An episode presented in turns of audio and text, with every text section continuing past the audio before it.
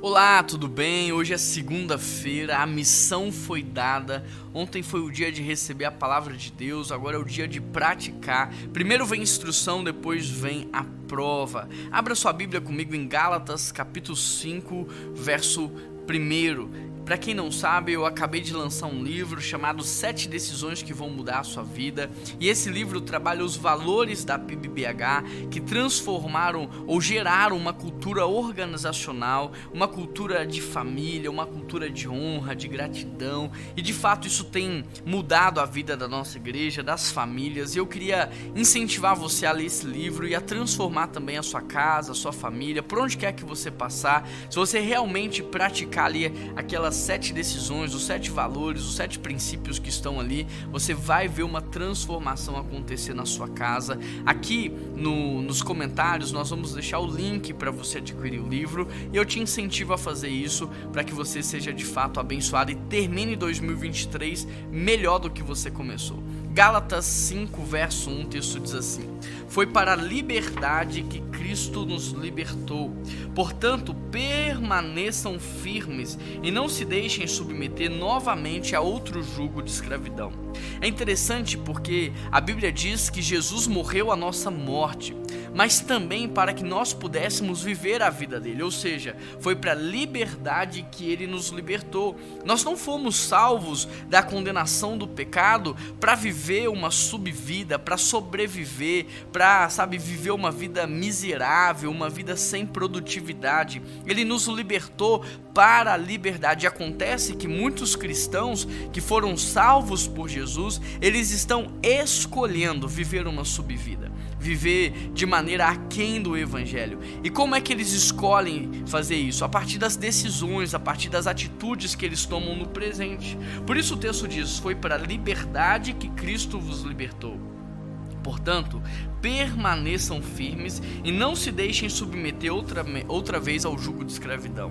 Você deve permanecer naquilo que você foi feito para fazer. Você deve permanecer naquilo que você foi chamado para realizar. Você deve permanecer na vida que Deus tem para você. Não aceite propostas, não se mova pela escassez, não se mova pela falta, não se mova pelas falsas promessas de Satanás Satanás na sua vida. Você precisa ter discernimento para entender o que foi que estava no coração de Deus quando ele deu palavras de ordem para que você viesse a essa vida. Você precisa discernir o porquê você está aqui, qual que é o teu propósito, o que Deus espera de você. E você deve permanecer firme neste lugar e não se mover. Por quê? Porque o lírio do campo só se veste do melhor dessa terra porque ele permanece aonde Deus o plantou. E o passarinho só come do melhor dessa terra porque ele permanece fazendo o que Deus mandou. Nós devemos permanecer na palavra de Deus,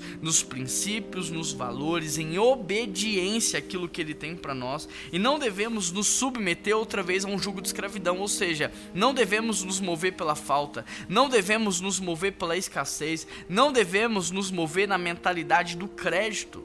Sabe, você não compra e depois você corre atrás do dinheiro. A mentalidade da provisão é primeiro você tem, depois você faz. Quando você se submete aos padrões desse mundo, à cultura desse mundo, você está se submetendo a um jugo de escravidão. Você vai ficar preso, amarrado, viciado e dificilmente você vai conseguir sair dessas realidades. Se não é por Deus, se não é pela obra de Cristo e Espírito Santo, nós permanecemos em jugo de escravidão. Agora, se Cristo morreu por você, se ele pagou o preço do seu pecado, se ele te libertou, se ele te salvou, então que você use da liberdade que ele te deu para fazer escolhas certas, para priorizar o reino, para obedecê-lo e para viver na palavra dele. Não tem vida melhor do que essa, eu posso te garantir.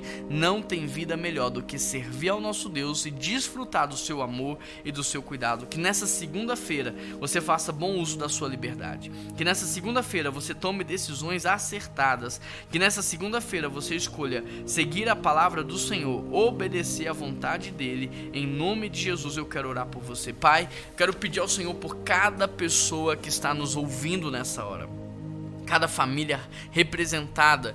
Quero pedir ao Senhor que traga uma intervenção. Abra os olhos, abra o coração, abra os ouvidos, fala com ela, Pai. O que é que ela precisa abrir mão? O que ela precisa deixar do velho homem? O que, que ela precisa deixar da velha natureza? E quais são os padrões, valores absolutos que o Senhor tem para ela? Ó Deus, ajude ela a usar a liberdade que o Senhor deu para seguir ao Senhor, para imitar ao Senhor, para praticar a Sua palavra, porque não tem vida melhor melhor, não tem vida mais maravilhosa do que essa. E é isso que eu quero para os meus irmãos e para as minhas irmãs. Que o Senhor os abençoe com a sua presença, que o Senhor dê para eles uma semana linda, maravilhosa e que o Senhor os, os use de maneira poderosa e sobrenatural. Em nome de Jesus que eu oro e te agradeço. Amém. Que Deus te abençoe. Um grande abraço e até amanhã.